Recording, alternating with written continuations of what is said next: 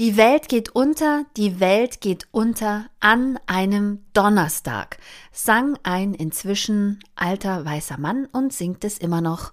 Passend zu dem Buch, das wir heute für dich im Podcast haben, war die Podcast-Aufnahme von Pleiten, Pech und Pannen begleitet.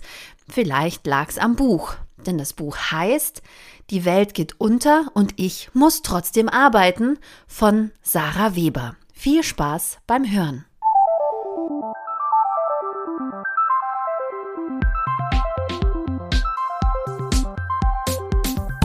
Die Leserinnen. Der Podcast über feministische Bücher mit Barbara Christina und Christina Barbara.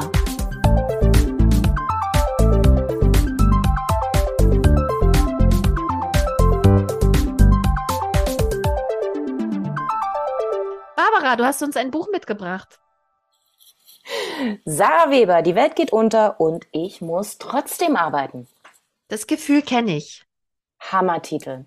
Der Titel war so toll, habe ich sofort vorbestellt. Wahnsinn. Jetzt liegt es auch schon so ein bisschen. Ähm, jetzt habe ich es aber geschafft, das vorzubereiten. Also zur Autorin. Ja. Zur Autorin. Äh, Sarah Weber ähm, war ähm, Führungskraft bei LinkedIn Traumjob, hat sie selber gesagt, fand sie alles super, hat aber festgestellt, ähm, sie arbeitet sich hier gerade in einem Burnout, ähm, hat dann gekündigt und hat dann dieses Buch über die Gründe geschrieben. Ist es eine Sinnkrise gewesen oder ein Burnout, Barbara? Was schreibt sie in dem Buch?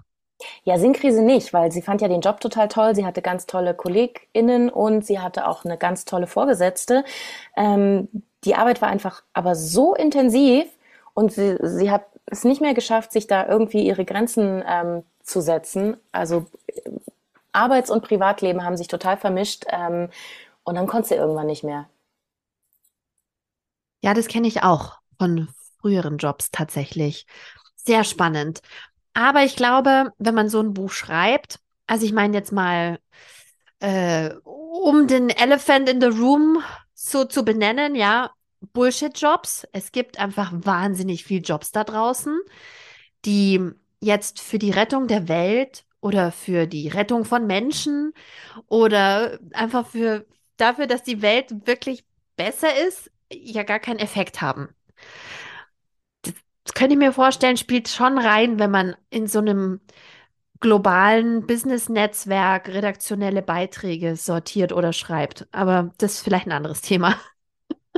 ähm, nee, also, also Bullshit-Jobs kamen eigentlich auch gar nicht vor. Ähm, was aber vorkam, und das ist ein neues Wort, Hope Work, also Hoffnungsarbeit. Oh. Hoffnungsarbeit, äh, dass man dafür arbeitet, dass man dann einen tolleren Job kriegt oder dass man dann genügend Referenzen hat und dass man jetzt die schlechte Bezahlung in Kauf nimmt, weil dann der nächste äh, Schritt wird nämlich ein ganz anderer. Genau. Hoffnungsarbeit. Ah, okay. das ist quasi das, womit, ähm, womit man am, äh, womit man gerne als, als äh, Berufsanfänger in eingelullt wird mit ah. ja jetzt, aber dann der nächste Schritt, dann dann regnet's Geld und ähm, Titel. Don't tell me, ich bin Generation Praktikum. du, andere wären froh, manche arbeiten für umsonst und du kriegst hier, warte mal, im zweiten Jahr 1250 Euro brutto. Das ist doch toll. Geil, damit habe ich auch angefangen. Was eine Scheiße. Ja, Im zweiten ja. Jahr, sorry. Im ersten ja. Jahr habe ich 650 Euro brutto verdient und habe Wohngeld beantragt. Und mein Chef hat sich eine neue Wohnung gekauft von dem Erfolg, den wir hatten in dem Jahr. Anyhow. Ja, aber das war ähm, auf jeden Fall gar nicht ihr Problem. Weil wie schon gesagt, sie hat gesagt, es war ein toller Job und es war ähm, eine tolle Umgebung, aber es war einfach viel zu viel Arbeit. Und diese Würstel, also dieses Würstchen, das einem immer so vorgehalten wird im Sinne von Hopework, das machst du jetzt und dann kannst du ja den nächsten tollen Schritt machen und kannst noch tolle, Pro tollere Projekte machen, noch, noch bessere Themen. Das hat dann irgendwann auch nicht mehr gerissen. Ja, also das war gar nicht ihr Problem. Das beschreibt sie bloß in dem Buch als, ähm, also sie, sie, sie macht quasi eine ganz gute ähm, Beschreibung der Arbeitswelt, wie sie aktuell ist und warum so viele Menschen Probleme daran haben. Mm, und warum okay. sich so viele Menschen gleich fühlen. Und warum so viele Menschen auch denken, die Welt geht unter und ich muss trotzdem arbeiten? Shoot, warum? Warum, Barbara, warum? Es ist komplex. Ah, schade. Ich dachte, du hast jetzt einfach so eine schnelle Antwort. nee, sorry. Ähm, genau. Ich habe mir aber hier so ein paar Stichpunkte gemacht. Äh, die, die arbeiten wir jetzt vielleicht mal ab. Also, was trägt dazu bei, dass die Arbeitswelt, in der wir uns gerade befinden, nicht die geilste ist? Ähm, zu viel Arbeit macht krank. Wir arbeiten alle zu viel. Es gibt viel zu viel Arbeit, es gibt viel zu viel Überstunden. Ähm, für Frauen bedeutet dann, da kommt auch noch die Care-Arbeit obendrauf und für einige Männer. Ähm, und äh, die ähm, Arbeitsproduktivität ist nicht so gut, wie sie sein könnte. Ähm, wir sind ja, also hier äh, Digitalisierung und äh, technischer Fortschritt hat nicht dazu geführt, dass wir im Endeffekt weniger arbeiten, sondern wir arbeiten immer mehr. Also immer mehr Menschen arbeiten immer mehr. Und dieses äh, Märchen vom, vom, wir müssen unser ähm, Bruttosozialprodukt noch weiter steigern, das äh, halten wir quasi aufrecht damit, dass wir immer mehr Menschen verheizen, die wir von irgendwoher bekommen. Da haben wir jetzt natürlich auch das Problem, und das ist ein weiterer Punkt, der äh, demografische Wandel. Bin ich zu schnell, kommen, Christina? Kommen gar nicht so viele Menschen nach. Ja, ich wollte gerne einhaken. Das ist ja auch so ein bisschen, ähm, worüber Theresa Bücker sehr komplex schreibt, dass ähm, wir immer mehr arbeiten, dass, ich, dass wir uns sehr stark darüber definieren, was wir tun ähm, also was ist dein Beruf, was ist dein Job, wer bist du? Und, ähm, und auch gerade dieses, was sie erzählt mit dem Vermischen, halte ich persönlich, das macht dann natürlich mega viel Spaß, ja, wenn du super nette Leute um dich rum hast. Und mit denen gehst du dann auch immer noch abends essen oder ins Gym oder ins Kino oder ins Theater oder weiß nicht, was die Menschen machen, die keine Kinder haben, du weißt schon. Aber oder man trifft sich halt auf dem Spielplatz. Also das gehört ja auch dazu, dass man sagt, wir verstehen uns so gut und wir machen einen Ausflug am Wochenende auf dem Ponyhof. Aber ähm, ich halte das für schwierig. Ich halte auch, ich bin gespannt, ob du darauf noch zu sprechen kommst, ähm, dass ich glaube, Homeoffice birgt auch Gefahren, weil du deine Arbeit zu dir nach Hause holst und weil diese Grenzen, die man eigentlich immer ziehen konnte, du zum Beispiel früher in der S-Bahn, die verschwimmen eben und damit wird alles zur Arbeit. Also ich meine, davon abgesehen, dass Care-Arbeit auch Arbeit ist, aber diese, diese Lohnerwerbstätigkeit schleicht sich eben über das Büro oder die Tätigkeit oder die Werkbank, wie mein Mann immer so schön sagt, schleicht sich halt überall hin. Genau. Homeoffice ist auch ein guter Punkt. Da wollte ich auch gerade darauf äh, zurückkommen, dass äh, Homeoffice in, äh, durch Corona hat sich ja die Homeoffice-Zeit, äh, also dadurch sind wir ja da erst überhaupt hingekommen. In dieser Zeit hat sich aber die Meetingzeit um 252 Prozent erhöht. This, this meeting could have been an email, ist nicht mehr relevant. Was ist denn los mit den Leuten? Genau, krass. Und es gab ähm, eine zweite Spitze an äh, Arbeitskonzentration. Also vorher war es vor dem Mittagessen und nach dem Mittagessen und jetzt ist noch eine dritte Spitze dazugekommen, nämlich zwischen 18 und 20 Uhr. Wenn man ah. sich dann abends noch mal kurz an den Rechner setzt und E-Mails checkt. Hm. Und was schreibt sie, woran das liegt? Weil das ist ja halt dieses neue Ding, Homeoffice, und die Leute können noch nicht so besonders gut damit umgehen. Es gibt keine Grenzen und keine also sie hat gesagt, Grenzen und Leitplanken, das, äh, dieses System hat sie, also dass man, dass man einmal sagt, das sind die weichen äh, Grenzen, so hey, hier die Empfehlung ist und macht doch euren Rechner aus und dann gibt, sollte es aber auch vom Arbeitgeber, von der Arbeitgeberin her Leitplanken geben und zwar ganz hart, so hier ist jetzt Schluss, das ist jetzt zu viel, du arbeitest zu viel, hör auf. Geht und das ist auch? nicht das, das, das, das ist nicht gelernt und das ist noch nicht äh, installiert. Aber dafür gibt es ja durchaus europäische Regelungen im Moment. Also das wird ja gerade umgesetzt, dass du eigentlich, dass jede Arbeitnehmerin und jeder Arbeitnehmer muss eigentlich ein Zeiterfassungssystem haben.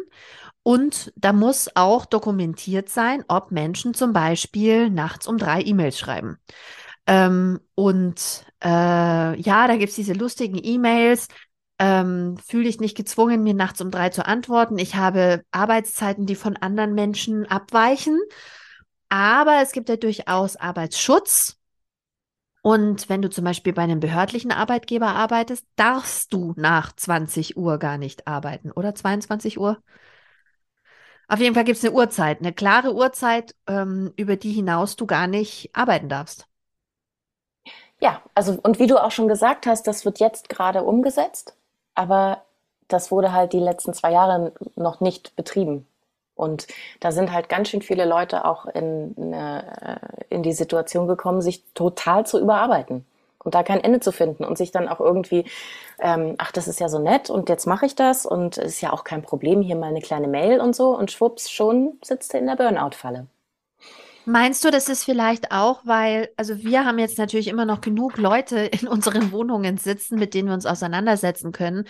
Aber wenn man jetzt überlegt, ähm, ich bin vielleicht ich wohne mit niemandem zusammen, ich habe vielleicht eine Einzimmerwohnung, dann bin ich vielleicht auch nicht so alleine, sondern ich kann noch eine Mail schreiben, hey, vielleicht kommt noch mal was zurück. Vielleicht habe ich auch Kollegen, die übersees sitzen, für die ist jetzt noch Working Hours. Ähm, und ich, ja, in Corona konntest du ja auch nirgendwo hin.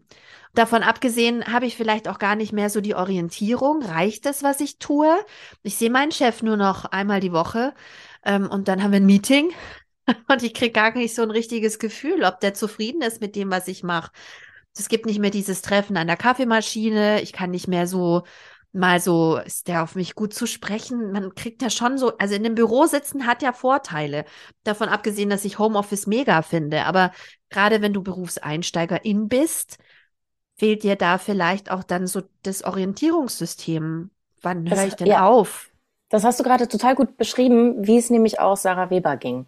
Also sie ist äh, nicht Mutter und alleinstehend und meinte dann halt, sie hat aber kein Ende gefunden. Sie saß dann nachts immer noch am Rechner, ähm, wurde natürlich nicht dazu gezwungen, aber ist dann halt so passiert. Und das war halt dann das, was sie letztendlich auch so krank gemacht hat. Und ja. ähm, ein Punkt, der kommt jetzt hier in dem Buch nur so soft vor, aber ich habe mir in letzter Zeit wirklich viele Gedanken darüber gemacht, sind Überstunden. Also, wie schon gesagt, nicht von Sarah Weber jetzt äh, äh, durchdrungen, sondern das ist jetzt meine persönliche Anmerkung. Das System der Überstunden. Ich glaube nämlich, das ist wirklich eine Sackgasse. Also ähm, es gibt ja diverse Unternehmen, die hier gerade dieses Agenturmodell, das basiert quasi darauf, dass die Leute so viele Überstunden machen, dass ähm, also, dass man äh, darüber dann quasi den Stundenlohn drückt und äh, dann werden Projekte auch wieder rentabel. Wenn du halt sagst, okay, wir äh, kriegen Summe X für, äh, für dieses eine Projekt. Wir haben hier aber auch noch die Leute sitzen, die sind eigentlich für äh, 40 Stunden angestellt. Das ist ja ganz schön teuer, aber das ist ja super, weil die arbeiten ja 60 Stunden. Ja, aber normalerweise funktioniert die Rechnung auch in Agenturen eigentlich anders. Eigentlich verkaufst du vier Stunden und dann sagst du deinen KollegInnen, mach's in zwei, Scotty. Wie früher auf der Enterprise. Weil das ist ja die Marge, die du dann noch hast. Aber du hast recht, ähm, dieses, dieses davon ausgehen, dass Leute dann einfach noch hinten was dranhängen. Ähm, ich, ich kenne, ich wusste, wüsste jetzt keinen Job und ich habe eine lange Berufserfahrung vergleichsweise, ich wüsste keinen einzigen Job, egal in welchem Umfeld, in dem das nicht erwartet war, die extra Meile zu gehen. Und ich glaube, das ist auch was besonders schwer ist. Ich weiß, ich drücke jetzt einen Triggerpunkt. Achtung, Barbara. Ähm, wenn man zum Beispiel in Teilzeit arbeitet, weil Teilzeit ist halt nicht nach hinten offen. Bei Vollzeit geht man immer davon aus, dass es nach hinten noch ein bisschen offen ist. Da ist noch Puffer, ja. Der kann auch ein bisschen länger bleiben. Die kann dann noch mal am Freitag eine Stunde dranhängen und so. Aber bei Teilzeit ist halt klar, das Kind, die Kita schließt, der Kindergarten schließt, die muss dann gehen. Du kannst nicht früher kommen, weil da hat der Kindergarten noch nicht auf und du kannst nicht länger bleiben, weil da hat der Kindergarten wieder zu. Genau, und, dann, am Wochenende kannst du da auch nichts machen, weil dann ist das Kind nämlich zu Hause. Ja. Das heißt, dieses, äh, genau. Also A ist es natürlich nicht besonders schön für Vollzeit arbeitende äh, Mitarbeitende, diese Erwartungshaltung, weil es ist ja auch ganz wichtig, dass man Zeit hat, sich zu regenerieren und dass man einen Abstand von der Arbeit bekommt. Und das ist jetzt mal meine Anmerkung auch, obwohl die kommt auch in dem Buch vor, dass es ja auch ganz wichtig ist, seine seinen einzigen Sinn des Lebens nicht in der Arbeit zu finden, sondern auch in anderen Dingen. Und das kann ein Hobby sein oder ein Freundeskreis oder ein soziales Engagement oder was auch immer. Nicht alle Eier in einen Korb packen und nur die Arbeit in den Mittelpunkt stellen, weil auf Dauer gesehen macht einen das halt auch total krank und man ist dann auch total abhängig davon, dass es auf der Arbeit gut läuft, weil wenn es auf der Arbeit nicht gut läuft, dann hat man halt auch kein anderes Sicherheitsnetz. Und so, sieht also, sie dann diese Parallele? Also sie sagt ja, und die Welt geht unter, da hat ja, da schwingt ja der Klimawandel mit.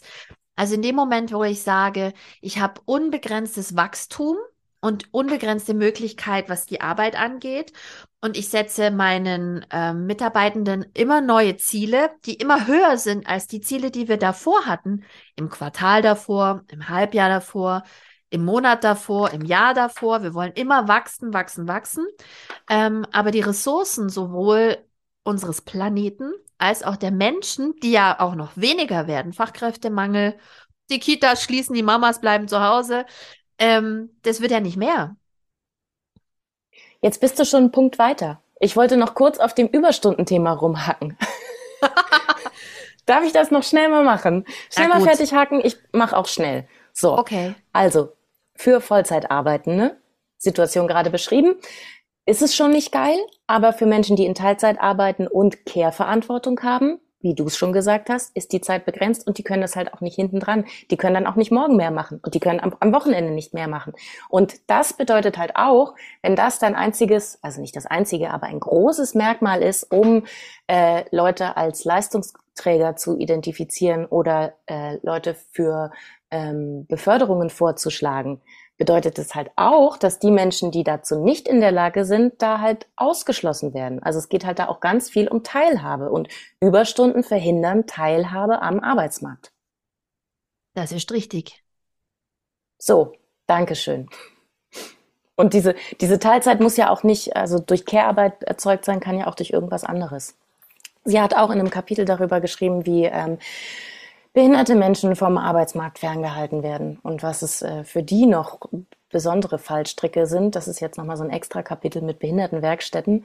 Das hat mich mm. schockiert. Das hat mich total schockiert. Die kriegen da 1,30 Stunden Lohn und das, also nicht Scherz, 1,30 nee. Stunden Lohn. Und diese Behindertenwerkstätten machen aber einen Umsatz insgesamt in Deutschland von 8 Milliarden Euro. Die dürfen ja auch kein eigenes Vermögen aufbauen, behinderte Menschen. Ähm, das weiß ich nicht, das steht nicht in dem Buch drin, aber ah, bist ja, oh Gott. Du darfst, du pra darfst praktisch, du bist praktisch dein ganzes Leben lang musst du wie so ein, ich möchte jetzt niemanden diskriminieren, aber ähm, ich ziehe jetzt mal den Vergleich. Bei Hartz IV ist es ja auch so, dass du erst dein Erspartes benutzen musst. Und bei behinderten Menschen ist es so, dass, dass sie auf Hilfsmittel oder auch auf unterstützende Menschen zum Beispiel angewiesen sind. Und die dürfen deshalb kein eigenes Vermögen anhäufen. Die können nicht auf den Urlaub sparen. Ähm, und jetzt ist ja so, dass nicht jeder behinderte Mensch in einem Pflegeheim sitzt oder in einem betreuten Wohnen oder in einer Behindertenwerkstätte. Wir kennen ja zig Menschen auch im öffentlichen Leben, die tolle Sachen machen, die Bücher schreiben, die kriegen Honorare und die haben ein Problem, weil die dürfen das Geld nicht behalten. Aber da kommen wir zum anderen Thema und da kann ich auch gar nicht, da bin ich keine Expertin, aber auch das ein Thema, das mich sehr schockiert hat und wo vielleicht wir mal jemanden zu Wort kommen lassen müssten. Ähm, eine Person, die damit davon betroffen ist. Auf jeden Fall, das äh, finde ich auch echt ein spannendes Thema und ich kenne mich da auch wirklich zu schlecht aus, habe ich jetzt auch gemerkt. Ähm, das ist aber auch schon in dem Bereich, äh, wie können wir denn die Arbeitswelt verändern? Da schlägt sie nämlich vor, auch für behinderte Menschen äh, in Schweden gibt es so eine Assistenz, äh, eine persönliche Assistenz, die den Einstieg in den Arbeitsmarkt halt super erleichtert. Und deswegen sind da auch viel mehr Menschen integriert in wirkliche Arbeit und nicht in diese Werkstätten. Geht sie denn explizit auch auf Frauen ein oder hält sie es sehr allgemein? Nein, natürlich so... geht sie auch auf Frauen okay. ein. Also sie geht zum einen darauf ein, wie ähm, das mit der Care-Arbeit ist, dass die Care-Arbeit ja als zweite, dritte Schicht noch oben drauf kommt. Sie geht aber auch darauf ein, äh, auf die Diskriminierung, die Frauen am Arbeitsplatz erfahren. Ähm, und das ist in dem, in dem Kapitel mit, warum die Arbeitswelt nicht gut ist für uns. Mhm. Äh, da sagt sie auch, die, diese Arbeitswelt ist halt darauf ausgerichtet, dass sie gut ist für weiße Männer. Und jeder, der kein weißer Mann ist, ähm, hat da keine ideale Arbeitsumgebung. Und das ist dann, äh, kommt drauf an, wie diskriminiert man ist und mit wie vielen Merkmalen man diskriminiert ist, ähm, desto schlimmer wird's. Mhm. Also als Frau oder als ähm, People of Color oder dann auch behindert oder was auch immer. Also es wird auf jeden Fall immer schlimmer. Und das fühlt sich halt auch nicht gut an, wenn man Teil dieser Arbeitswelt ist. Das sorgt halt zusätzlich für Stress. Sie beschreibt da, also sie ist halt ähm, People of Color. Ähm, sie sagt halt auch, also Homeoffice war äh, und ist gerade für diese Menschen eigentlich eine Erleichterung, weil man dann endlich mal ein paar Tage lang nicht diesen ganzen Mikroaggressionen ausgesetzt ist, die man sonst immer in der Arbeitswelt erfährt. Das muss man sich halt auch mal verdeutlichen. Hier jeder blöde Witz an der Kaffeemaschine und so, das fühlt sich halt nicht geil an und das sorgt für weiteren Stress. Und dafür, dass man halt nicht so gut arbeiten kann, wie man arbeiten könnte, wenn man ein weißer Mann wäre. Ja, die Witze kennen wir alle, auch wenn wir auf unterschiedliche Weise mehrfach marginalisiert sind und es nicht vergleichbar ist und in einen Topf kann, aber ne, also genau und jetzt und jetzt als zusätzliches ähm, als zusätzlicher Druck äh, haben wir halt jetzt den demografischen Wandel. Das heißt, jetzt werden immer weniger Menschen auf den Arbeitsmarkt kommen. Also die große ähm, menschenstarke Generation der Boomer, die gehen jetzt in Rente und dann fehlen die. Und ähm, die Leute, die jetzt nachkommen, sind halt nicht mehr so viel. Das heißt, und da gab's doch, da gab's diese lustigen Sachen im Internet, dass sie das, ähm, oh, wer war das? Der, der, der, der Gewerkschaftschef, der gesagt hat mit dem Ponyhof, das war so lustig. Andrea Nahles. Und Andrea Nahles, die jetzt die Chefin der Arbeitsagentur ist. Ähm, das ist kein Ponyhof. Ja, mhm. ja, genau. Arbeiten mhm. ist kein Ponyhof. Ja, genau. Und was wollen die Leute alle? Die fordern ja nur noch Sachen. Äh, ja, ihr müsst euch auch bei den Menschen bewerben, die zu euch kommen, weil für Scheiße will man halt nicht arbeiten. Genau, und da gibt es zum Beispiel auch diese Bewegungen, ähm, ähm, äh, in Asien hat das angefangen, weil die ja auch so krasse Arbeitszeitmodelle haben. Die gibt es aber auch in Amerika und das heißt Lying Flat. Wenn die jungen Leute dann sagen, ey, ich habe die Schnauze voll. Also ich krieg hier keinen festen Vertrag und ich werde scheiße bezahlt und scheiße behandelt, ich mache jetzt gar nichts mehr. Und die Arbeit ist mir auch überhaupt nicht wichtig, dann kündige ich und liege zu Hause bei meinen Eltern im Kinderzimmer. Ja, bist ja, kannst ja froh sein als Arbeitgeber, wenn die zu Hause im Kinderzimmer liegen und nicht die innere Kündigung machen und einfach im Büro sitzen und Oh, mir auf mit Quiet Quitting, da kriegt so sofort Puls. Mhm. Weil das ist überhaupt gar kein Ding. Ich verstehe diese ganze Diskussion nicht. Natürlich, Arbeit nach Vorschrift macht man, steht im Vertrag drin. Das ist ein ganz normales Arbeiten. Das, was wir betreiben, ist der totale Wahnsinn. Auch hier noch ein Überstündchen und da noch und am Wochenende und überhaupt und dann gehe ich noch, dann, dann mache ich noch irgendwelche Afterwork-Dinge und so. Also aber Barbara, klar. nein, nein, nein. Ich habe, ich habe Menschen getroffen, die waren im Bore-out, die hatten innerlich gekündigt. Die haben drei Jahre lang in Meetings immer wieder gesagt, Projekt läuft. Und das war's. Die haben drei Jahre nichts gemacht, dann haben die sich wieder berappelt, dann haben sie wieder ein bisschen was gemacht, dann haben sie die Monate gezählt bis zur Verrentung. Ja, okay, ja. das ist nicht Teil meiner Lebensrealität. Ich war immer It's happening. So, okay, also vielleicht Gibt's? hier in diesem, in diesem Künstler irgendwas mit Medien, da ist nur Brand. Ja, das ist so. nicht so oft.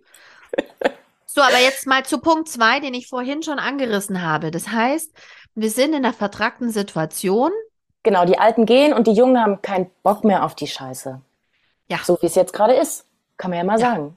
Also A, wie man behandelt wird als Mensch, das ist halt scheiße. Und dann auch, wie sich die Firmen verhalten. Sie sagt auch, dass junge Arbeitnehmende möchten halt auch äh, Jobs machen, die irgendwie sinnvoll sind und vor allen Dingen nur für Firmen, die sich auch verantwortungsbewusst verhalten. Und das heißt, ähm, auf einer gesellschaftlichen Ebene und auch auf einer äh, Klimaebene. Ja, da kommen wir zum zweiten Punkt. Aspekt des Buchs. Das genau, Klima. Was machen wir? Die Welt geht unter und ich muss mich ausbeuten lassen, werde dann gemessen, wie viele Überstunden ich mache und ähm, bin unglücklich oder wie? Genau, also sie sagt ja, ähm, weitermachen geht halt nicht. Weitermachen geht nicht aus den Gründen, wir haben nicht mehr die Ressourcen, sei es Mensch oder Produktionsmittel oder auch Erde. Ähm, das heißt, wir können nicht einfach immer mehr Menschen einstellen, um dann die gleiche Arbeit, die gleiche ineffiziente Arbeit zu machen und um dann noch mehr Gewinne zu produzieren. Das heißt, die ersten Schritte wären, ähm, also sie hat das jetzt nicht so hierarchisiert. Sie hat gesagt, Lösungen wären, okay, brauchen wir denn jetzt unbedingt, aber das kommt vielleicht auch wirklich gar nicht so richtig vor. Was ist denn mit diesem Gewinn? Brauchen wir denn wirklich Gewinnmaximierung? Ist eher also so eine aktuelle jetzt, These. Es, Nein, es kommt nicht drin vor. Es nee. kommt nicht drin vor, aber es kommt in meinem Kopf vor. Sollte man bei ja mal Theresa fragen. Bücker, bei Theresa Bücker kam es vor. Endloses Wachstum, brauchen wir das? Vielleicht genau. hast du da gedacht. Ja, ja, wahrscheinlich. Das ist doch eine tolle, eine tolle Theorie. Ja, also an der Stellschraube können wir drehen und wir müssen auf jeden Fall an der Ressourcenstellschraube für Menschen drehen, weil wir haben ja nicht mehr so viele. Das heißt, was müssen wir tun? Ähm, wir müssen produktiver werden und zwar nicht mehr arbeiten, sondern schauen, was für Jobs, was ist denn da zu erledigen und wie können wir das denn effizienter erledigen und nicht hier 225 Prozent mehr Meetings und ähm, den ganzen Quatsch, sondern wirklich Prozesse überdenken und sinnvoll arbeiten. Also, das ist aber schon, wenn ich hier mal kurz was einwerfen darf, aus der Provinz von meiner kleinen Baustelle hier. Das ist schon aber auch eine privilegierte Diskussion. Also ist ihr das bewusst? Kommt es in dem Buch vor? Es gibt Menschen, die sitzen in keinen Meetings und wenn, dann ist es so ein Kaffeetassen-Stullen-Meeting. Wer geht heute zu welcher Baustelle? Ähm, und da, da sind die, da sind die Ansprüche an, an Sicherheit, an, an Arbeiten ist nochmal was ganz anderes als so ein gemütliches, uh, heute ist aber schon ein bisschen kühl im Büro. Ähm, und die machen hier nicht mal so richtig warm im Büro. Das, da fühle ich mich ganz schlecht behandelt, ja. Und oh, heute musste ich wieder drei Stunden in Meetings sitzen. Das war super anstrengend. Wenn die hier bei mir im Keller Hand, Hand, Handwerker irgendwie wirklich ähm, Dinge tun. Ja, also ich meine, nichts gegen Brainwork. Ich bin selber Brainworkerin, aber geht sie denn darauf ein, dass das, worüber sie da diskutiert, ähm, schon von oben her gedacht ist? Also, sie macht äh, Vorschläge, kleine Vorschläge, was man ändern könnte und ähm, denkt dann das aber auch mit für ähm, Handwerksbetriebe und so. Also schon versucht sie schon darauf einzugehen. Ähm, was man dazu aber sagen muss, der Lösungsteil, der hat mich halt nicht so ganz überzeugt. Da hätte ich mir noch ein bisschen mehr Lösungsvorschläge gewünscht. Also das sind zum einen eher so kleine Schrittchen. Ähm, ähm, also sowas wie, ja, Männer müssen mehr Care arbeiten, weil sonst kriegen wir das irgendwie alles nicht hin. Und wie können wir denn ähm, hier jetzt äh, Arbeit auch geschlechtergerecht machen, Stellenausschreibungen oder ähm, die ähm, ähm, Benefits inklusive gestalten, inklusiv gestalten. Ich mhm. weiß, das ist jetzt auch schon wieder von oben herab. Also es mhm. sind auf jeden Fall so kleine Schrittchen, ähm, wahrscheinlich äh, eher so, okay, das könnte man vielleicht auch gut umsetzen. Und dann gibt's aber auch ganz große Schritte. Ähm, Sowas wie schließt euch zusammen, die Gewerkschaften müssen stärker werden. Und ähm, auch Forderungen an die Politik. Was sind denn die wichtigen ähm, Jobs, die geschützt werden müssen und wo die Leute drin arbeiten müssen? Da kann ich jetzt vielleicht auch mal kurz eine Test, äh, einen Text draus vorlesen. Zu den geschützten Jobs, das würde mich interessieren. Ja, genau. So, also. Mh, mm. Das zeigte sich 2022 ganz besonders am Streik der Krankenhausbeschäftigten in Nordrhein-Westfalen. Ähm, am 19. Januar 2022 haben sich 700 MitarbeiterInnen der sechs Unikliniken in Nordrhein-Westfalen zu einem großen Schritt entschieden, einem Ultimatum. 100 Tage lang gaben die Beschäftigten ihren ArbeitgeberInnen und der Politik Zeit, um Tarifverhandlungen auf den Weg zu bringen. Die 100 Tage verstrichen, so begann ein monatelanger Kampf für bessere Arbeitsbedingungen. Ab Mai wurde gestreikt. Insgesamt dauerte der Streik 79 Tage lang. In dieser Zeit wurden mehr als 10.000 Operationen verschoben, es waren einfach nicht genug Arbeitskräfte da. Der Streik dominierte allerdings nicht die Schlagzeilen. Die waren stattdessen voll mit Bildern von überfüllten Flughäfen. Die Priorität der Medienberichterstattung war klar. Der reibungslose Flug in den Sommerurlaub ist wichtiger als die katastrophalen Bedingungen an deutschen Krankenhäusern. Wenn Flughafenpersonal streikt und ausfällt, braucht es sofort Lösungen. Wenn Pflegepersonal streikt und ausbrennt, ist das weniger wichtig. Schließlich haben 2020 alle brav vom Balkon geklatscht. Dabei hat der Streik an den Unikliniken gezeigt, wie wichtig Organisation ist und dass Veränderung möglich ist. Das ist eine sehr, sehr gute Stelle. Ähm, das ist eine sehr gute Stelle. Und ähm, da ist sie eigentlich unisono mit Theresa Bücker, die ja sagt, ähm, wir müssen eigentlich die Gesellschaft von der Care-Arbeit her denken und eben nicht von oben nach unten versuchen, Dinge zu optimieren, sondern wirklich radikaler denken und ähm, davon ausgehen, dass jeder Mensch Care-Verantwortung hat oder auch eine gesellschaftliche Verantwortung, die sich ja in allen möglichen Aspekten, auch in Ehrenamt zum Beispiel, äußern kann. Und ähm, dass man dann von da ausgehend eigentlich die Wirtschaft aufsetzen kann. Also wenn die Gesellschaft Makrofokalität. Auch das. Aber ich glaube, da geht es ja nicht nur um die, um die Frauen und die Mütter, sondern da geht es auch um die Schwachen im Allgemeinen. Ja, ja, natürlich. Menschen, natürlich. die Unterstützung und, brauchen.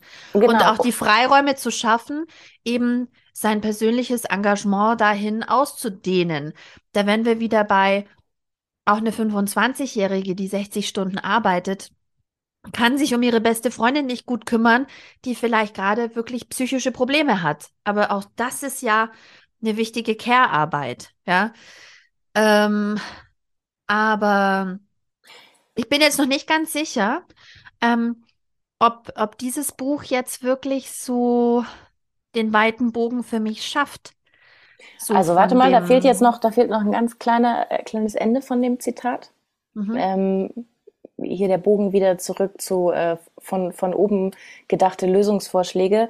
Ähm, schreibt sie nämlich auch, ohne Reinigungskraft findet in deutschen Krankenhäusern keine einzige OP statt. Dass halt diese Jobs alle gleichwertig sind. Hm. Kann man mal so ah. kurz so setzen lassen. So, ähm, genau, was ich jetzt gerne ergänzen würde.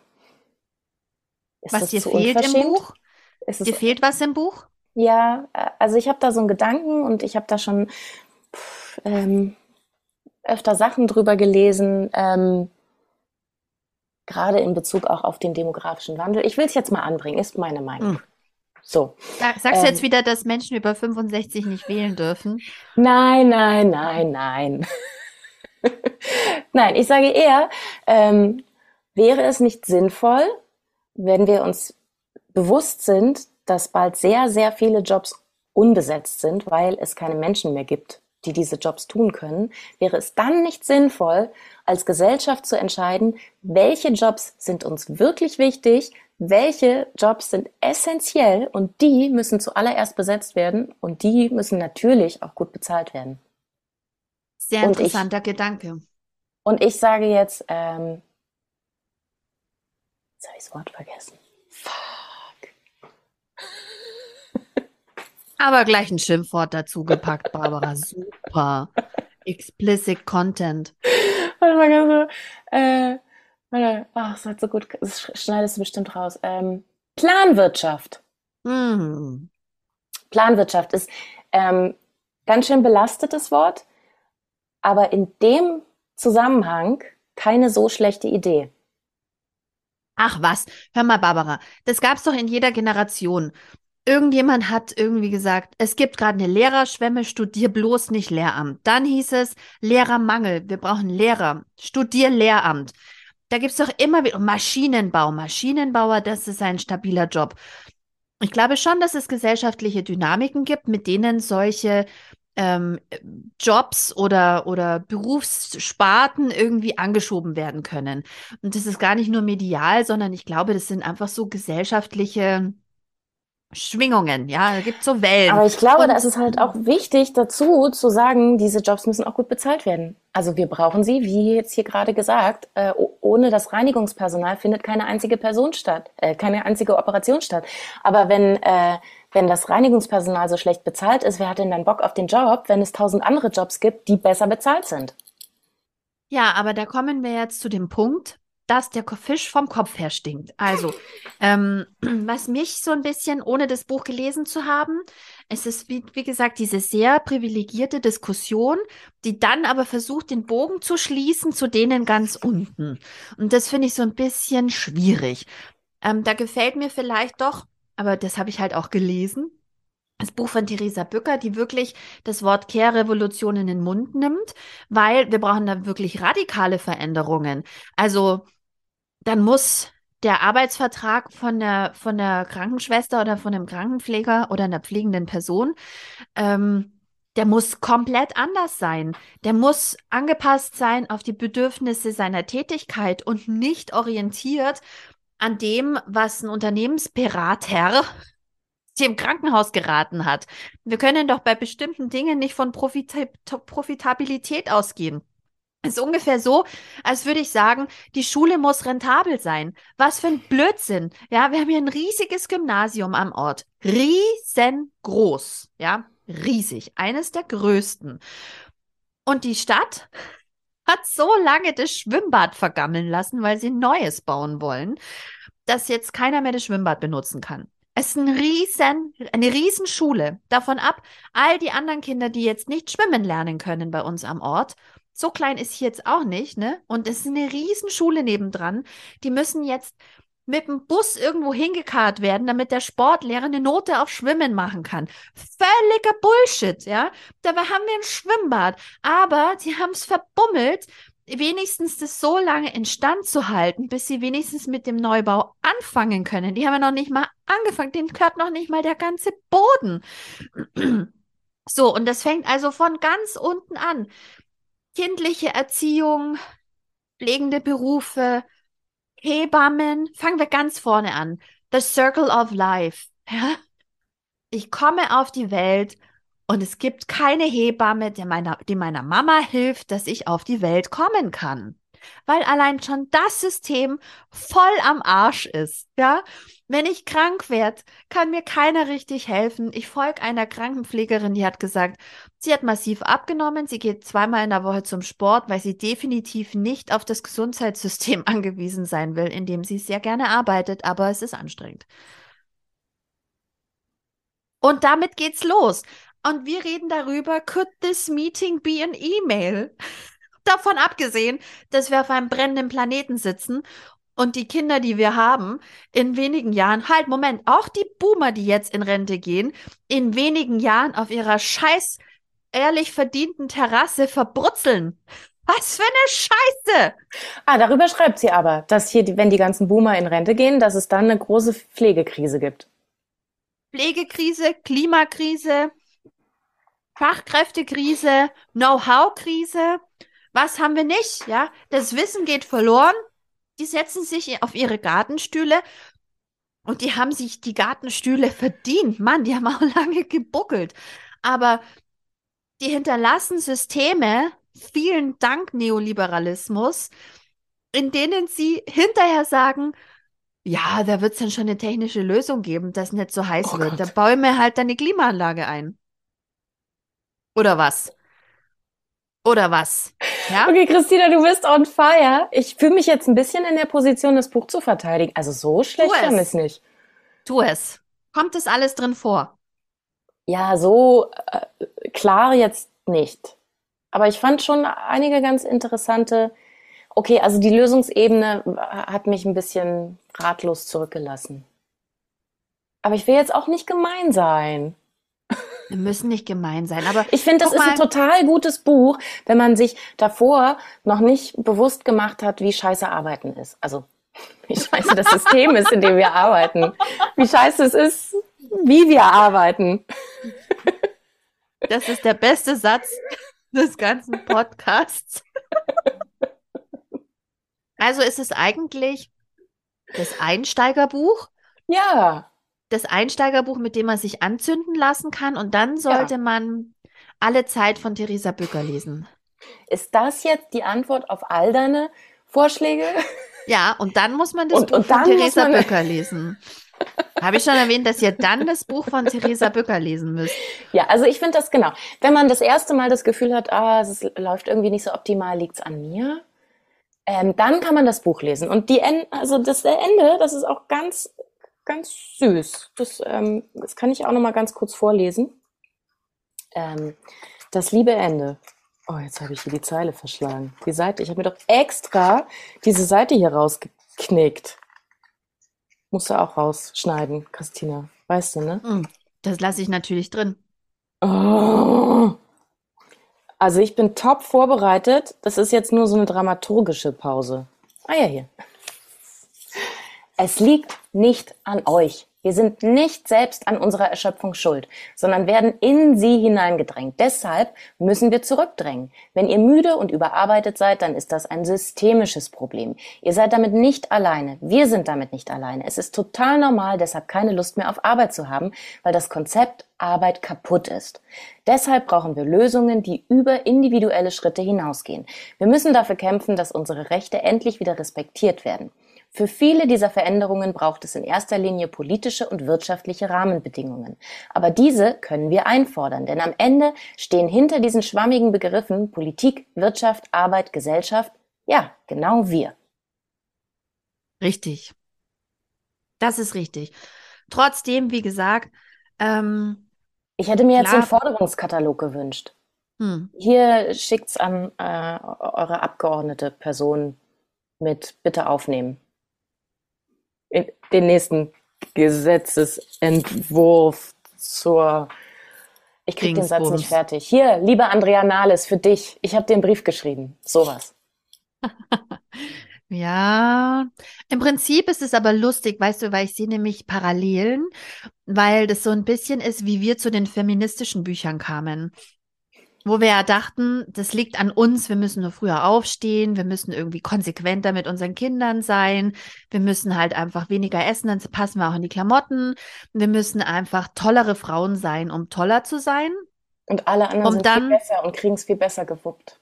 Ja, um dann ähm, aber irgendwann festzustellen, das sind gar nicht wir, sondern ähm, es ist ein System, was uns erzählt, dass es an uns liegt. Und ein bisschen klingt es jetzt so auch das Schlusswort von ihr.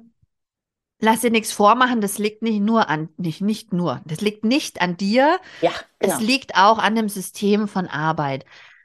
Aber bei Arbeit, genau wie bei Feminismus, ist es ja so, dass es immer einfacher ist, seine eigene persönliche Situation zu verändern in einer privilegierten Situation und deshalb finde ich toll, dass sie ins Fernsehen geht und öffentlich über diese Themen spricht, weil ähm, wenn man privilegiert ist, muss man stellvertretend für die, die es nicht können, ähm, die Stimme erheben und versuchen, Dinge zu verändern. Insofern würde ich mir von der Autorin wünschen, dass sie sich politisch engagiert und nicht nur Bücher schreibt, sondern dass sie die Veränderungen der Politik auch selber mitträgt. Jetzt kannst du das also, nicht der ganz, der armen Sarah Weber komplett überstülpen. Das ist ein super Buch. Doch. Es und ist ein super, super Buch, und es ist ein super Anfang. Und, und wenn sie hier die, die Message verbreitet, ist doch toll, dann äh, denken ganz viele Leute neu über die Arbeitssituation nach und sind vielleicht dann auch in Positionen, wo sie ähm, diese Arbeitssituation für äh, Menschen hierarchisch unter ihnen verändern können. Ja, oder dass man sagt, geht in Gewerkschaften. Gewerkschaften sind nicht uncool. Gewerkschaften müssen wieder kämpfen. Schaut, was in Paris gerade passiert oder in Frankreich. Die zünden so das ganze Land so an. Gibt es eine Müttergewerkschaft? Das haben wir Immer schon noch nicht. Immer noch nicht.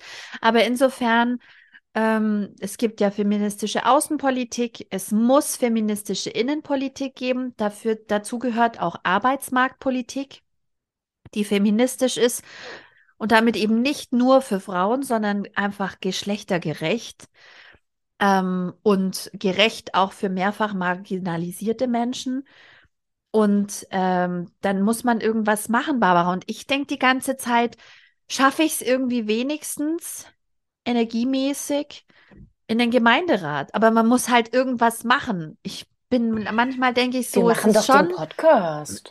Ja, wir machen den Podcast, aber irgendwie denke ich, man muss doch irgendwie, man muss sich politisch äußern, man muss irgendwie die Stimme noch lauter werden lassen. Wie schaffen wir es denn dann noch lauter zu werden? Uns lädt leider keiner ein, zu hart, aber fair. Oh Gott. War das jetzt ein Vorschlag? Nein, aber ich finde, ähm, das ist das, was Da gehst dann aber besser du. Ich habe so ein bisschen Probleme, meine Sätze fertig zu kriegen. Ich habe in nächster Zeit extrem wenig Zeit, aber es hat einen anderen Grund. Ähm, ja, aber Christina, guck mal, wir ziehen hier kleine Menschen gerade, also sehr kleine, Men sehr, sehr kleine Menschen gerade groß. Das ist auch echt eine krasse Aufgabe. Und wir machen immerhin den Podcast. Und ich würde sagen, wenn diese kleinen Menschen so ein Mindestalter erreicht haben, wo so ein bisschen mehr Selbstständigkeit drin ist, dann können wir auch wieder voll durchstarten. Dann gehe ich nicht so, sei, ja, sei doch nicht so hart zu dir. Dann gehe ich, ich gehe dann direkt in den Kreistag. Ah. Ja. Ja. Genau. Aber ich glaube, dass man schon, wenn man Leute anzündet, dass man ihnen auch eine Kerze dazugeben sollte. Ach, das ist ein schönes Bild.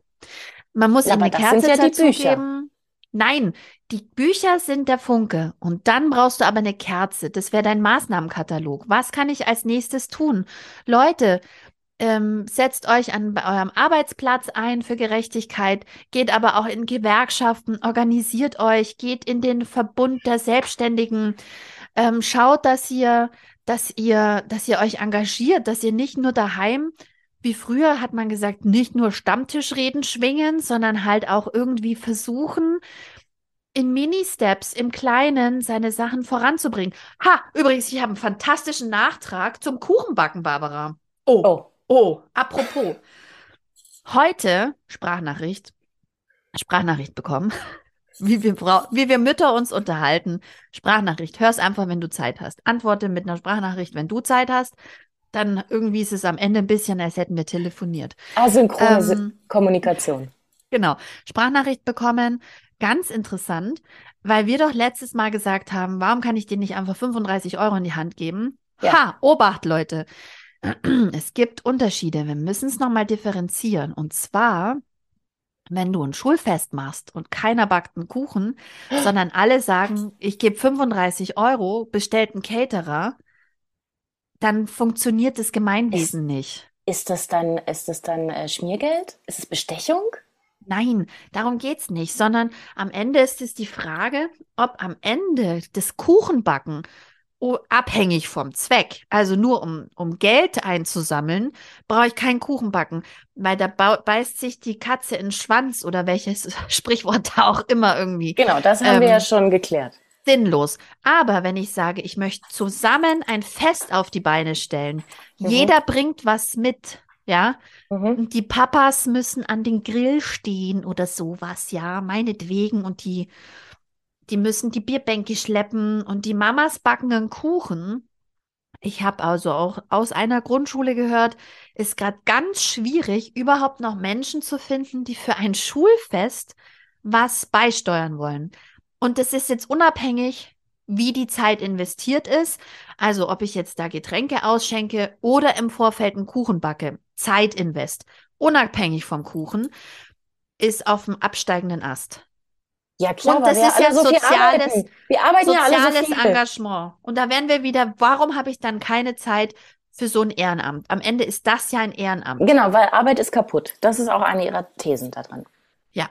Die Arbeit hält überhaupt gar nicht das, was sie uns verspricht, nämlich äh, Freiheit und Fun. Das war ein anderes F-Wort, aber oh, sie hat schöner ich, geschrieben. Aber manchmal denke ich auch, vielleicht erwarten wir auch ein bisschen viel von Arbeit. Also Nein, es war ja auch schon mal, und genau, und jetzt noch mal ein paar Zahlen zum Abschluss. Es geht ja auch. Jetzt sagen wir immer, oh, hier, die Leute wollen alle nicht mehr arbeiten. Früher wurde doch viel, viel mehr gearbeitet. Nein, in den 30er Jahren im Kelloggs Werk wurde schon mal die Arbeitszeit auf 30 Stunden reduziert. Lief super. Und das waren Fabrikarbeitende. Das meine ich gar nicht, aber die haben jetzt sich nicht so viel, den war jetzt der Sinn ihrer Arbeit nicht so mega wichtig, weißt du? Das war jetzt nicht purpose-driven. ähm, ich habe drei Stunden meditiert und ich denke, ich möchte den Arbeitsvertrag unterschreiben. Ich habe ein echt gutes Gefühl, sondern ähm, da geht es ja auch um Existenzsicherung. Also bei Arbeit, genauso wie bei Care-Arbeit, die man einfach obendrauf macht, geht es um die eigene oder eben um die Existenzsicherung von kleinen Menschen zum Beispiel, für die man verantwortlich ist. Das ist schon nicht immer alles so lapidar abzuhandeln mit, das ist alles blöd sondern da geht es nee, ja darum, ich auch, dann kann nein, ich, also nicht, nicht, ich nicht hier falsch verstehen. Nee, nicht falsch verstehen. Ich sag, also, was ich kritisiere, was ich kritisiere und was Sarah Weber kritisiert, ist ähm, viel zu viel Arbeit und auch nicht gut bezahlt. Also es muss halt weniger Arbeit werden und diese weniger Arbeit muss genauso gut und besser bezahlt werden als das, was aktuell passiert, damit halt alle Menschen gut leben können und dass man dann noch Zeit hat für Gemeinschaftsdinge. Und natürlich auch, ah ja, das hier auch nochmal Zahlen. Ganz zum Schluss noch ein paar Zahlen. Ähm, der Gender Pension Gap, also oh ja. den Gender Pay Gap, der liegt ja bei 18 Prozent und der Gender Pension Gap, der liegt ja bei 50 Prozent. Ey, Alter, geht's noch? Ja. Das ist natürlich ähm, scheiße. So. Also genau, ich, all diese Ungerechtigkeiten. Und das sind jetzt nicht alles Frauen, die nur äh, Wissensarbeiterinnen sind, sondern ähm, es geht ja um die Gesamtheit der Jobs auch. Ja. Geht schon Aber um die Gesamtheit. Ich finde, vor allem neulich habe ich was gelesen, ähm, ich weiß nicht, welches wunderbare Gremium das gepostet hatte. Da ging es nochmal um diese Theorie der 444. Ja, genau. Das 4, hat, 4, ja, genau. Ähm, bei 444, 8? 4, 4, 4, 8 genau. Stunden schlafen. Also vier Stunden Erwerbsarbeit, vier Stunden kreative Arbeit, äh, vier Stunden Care-Arbeit und vier Stunden politisches Engagement. Genau. Und das wurde in den Raum geworfen, gerade für Pflegeberufe. Und dann haben Menschen aus Pflegeberufen gesagt, aber wer soll dann die ganze Arbeit machen? Und dann habe ich gesagt, aber vielleicht haben viel mehr Leute Bock auf einen pflegenden Beruf, wenn sie wissen, dass sie nach vier Stunden nach Hause gehen. Ja, und dann ist es halt auch körperlich viel schonender, als wenn du ja. das so, so lang am Tag machst mit so vielen Stunden. Also das verschleißt halt auch die Leute und deswegen ist ja auch der Schnitt äh, neun Jahre, die sie in diesen Berufen verbringen, die ja total wichtig sind. Und kann man da bitte nicht ein bisschen mehr Rücksicht drauf nehmen und da die Arbeitszeiten verkürzen, wie auch bei Lehrenden? Ja, die man, da war man, wo man ja jetzt sagt, ey, ihr arbeitet doch alle länger. Nee, nee, nee, nee, nee, Moment. Und genau das sagt sie auch in dem Buch. Manche Jobs sind halt einfach so anstrengend, die kannst du gar nicht länger arbeiten. Das ist besser, wenn man die kürzer arbeitet. Und dann ist es halt auch nachhaltiger. Wir müssen halt auch nachhaltig an diese Jobs rangehen, damit die halt weiterhin besetzt werden und wir die Leute nicht verbrennen.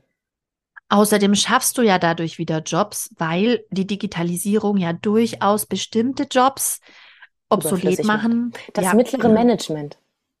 Oh, aber das obere Management ist durchaus gefragt, weil ähm, wenn du in eine moderne Arbeitswelt eintrittst, und das kritisiert sie ja auch, dann brauchst du eigentlich ein sehr, sehr gutes Management und viele Menschen in Führungspositionen. Da wären wir wieder bei so einem, warum Arbeit kaputt ist. Ich weiß nicht, ob es im Buch vorkommt. Ich glaube ja, dass Menschen aufgrund von fachlichen Themen oft ähm, in Führungspositionen landen und nicht auf Basis von Führungs Qualitäten. Also jemand, der einfach schon lange da irgendwie im, im Boot sitzt ähm, und nach Tabelle XY die nächste Beförderung braucht, der kriegt dann diese Führungsposition, wenn sie frei wird. Oder jemand, der eben eine auf dicke Hose macht, aber das sind nicht zwingend die Leute, die eben genau sehen, diese Kollegin ist gerade überfordert, diese Kollegin sitzt fünf Tage die Woche alleine ähm, am Stadtrand in einer eine, Einzimmerwohnung. Der fehlt auch der Kontakt. Wir merken, dass, dass die, wie die sich verhält, ähm, dass die Anspruch, Ansprache braucht. Das eine Berufseinsteigerin, also Menschen, die wirklich Menschen managen, ja, und nicht nur Zahlen jonglieren. Und ähm, das ist es mir in vielen Jobs passiert, dass ich dachte, warum bist du die Führungsperson? Ähm, du bist vielleicht fachlich super qualifiziert und das ist ja Teil des Jobs, aber wir gehen jetzt mal davon aus, dass nicht der Hausmeister der Abteilungsleiter wird oder die Frau aus der Kantine. Wobei, die wird es vielleicht sogar echt besser machen. Die sagt dann, da kenne ich mich nicht aus, du bist die Expertin. Aber wie geht's denn dir? Brauchst du ein Brötchen? ja, dass man das eher so denkt, das ist ein eigener Job. Das macht natürlich ja. total viel Sinn. dass man äh, Führungspersonen auch lernt, weil man leitet ja Menschen. Und das ist ja auch der Hauptgrund, warum Leute Unternehmen verlassen, wegen Führungspersonen. Das ist ja ganz traurig. Äh, ja. Würdest du sagen, es ist ein feministisches Buch? Ich bin mir noch gar nicht so sicher. Also ich finde ja, ja. Ich habe es ja gerade schon gesagt. Ich glaube, Arbeitsmarktpolitik um, ähm, ist grundsätzlich ein feministisches, innenpolitisches Thema, weil es für Gerechtigkeit sorgt, nicht nur für Frauen, sondern das für ist, alle. Das ist ein intersektionales ähm, feministisches Buch. Und Aber ich finde es auch gut, dass es ähm, so nicht. Ja, ja, auf jeden Fall. Okay. Und ich finde es auch gut, ähm, dass es jetzt nicht nur die Perspektive von äh, arbeitenden Müttern im Fokus hat, sondern von arbeitenden Menschen. Da gibt es ja auch andere. Also da gibt es andere Bücher, die ja das nochmal stärker in den Fokus rücken. Es kann ja jetzt nicht jedes Buch nur auf, auf Mütter fokussiert sein. Genau. Also ja, feministisches Buch, aber nicht nur auf die Sache mit den Kindern bezogen, sondern auf allgemein feministische Themen in der Arbeitswelt. Wie ist die Lesbarkeit? Kann man sich da so durchsnacken? Ist es ja, schnell zu lesen? Fall, auf jeden Fall. Das sind gute kleine Kapitel. Ähm, die kriegt man dann immer gut weggelesen in kurzen Zeitfenstern. Vier U-Bahn-Stationen. Suchst dir aus. Alles klar. Nicht mehr die lange Ringbahn. ja, ich habe jetzt einen kürzeren Arbeitsweg, da muss man schneller sein. Ja. Jetzt kürzere Kapitel. Und wem würdest du das Buch empfehlen? BerufsanfängerInnen. Okay. Also, also Menschen, die Fall. noch so ein bisschen ihren Platz suchen in der Arbeitswelt. Naja, die, äh, die da noch eine Menge Zeit vor sich haben und dann vielleicht auch nicht in all die Fallen reintappen, in die wir so reingetappt sind und sich gleich immer selbst äh, hier, da bin ja nur ich dran schuld und nur mir geht's so und so. Also dieses Gefühl hatten wir einfach sehr, sehr, sehr, sehr lange und das kann man dann auch einfach mal abkürzen. Ähm, gerade eine Burnout-Therapie machen und da vielleicht ein gutes Buch brauchen zu mitnehmen. Ja, wobei ich glaube, ich glaube, es gibt schon unterschiedliche Level an Burnout. Ich möchte jetzt ja niemanden niemanden äh, ausschließen aus irgendwas, aber ich glaube, und dass natürlich hat Burnout, Burnout unterschiedliche Gründe. Das liegt ja. ja nicht nur in der Arbeit, sondern auch in der persönlichen Entwicklung, Erfahrung äh, so darin liegt das natürlich auch, wenn man das, ich wollte das jetzt auch überhaupt nicht ähm, verharmlosen. Nee, ich, ich auch nicht. Nur, wenn man sich über diesen Arbeitsaspekt dann ähm, mal ein bisschen informieren möchte, was der dazu beigetragen hat, zu dem Zustand, in dem man sich gerade befindet, dann ist es ein total gutes Buch. Voll gut. Voll gut. Barbara, liest du schon das nächste Buch? Ich muss. Das ist ganz schön dick und wir haben nicht viel Zeit. Yes, chop, chop. ah, es war wieder sehr, sehr schön mit dir, liebe Christina. Und ich glaube, ich habe der, der Knackpunkt war wirklich, ich muss öfter mal meinen Rechner hochfahren und runterfahren und nicht immer nur zuklappen. also, wie viele Versuche hatten wir jetzt, um diesen Podcast zu starten? Fünf, sechs? Ja, fünf, fünf. Ist genau. schon wieder vorbei, so. die Folge. Ach, schade. Ich hätte mich jetzt noch ein bisschen, naja, nein, nein. dann, also dann Barbara. Dann haben wir es jetzt doch noch geschafft. Wir haben für diese Podcast-Folge haben wir einfach mal nur zwei Stunden gebraucht und sie ist noch nicht geschnitten. Und sie muss morgen früh schon online sein. Ich bussel dich aus der Ferne. Tschüss. Tschüss.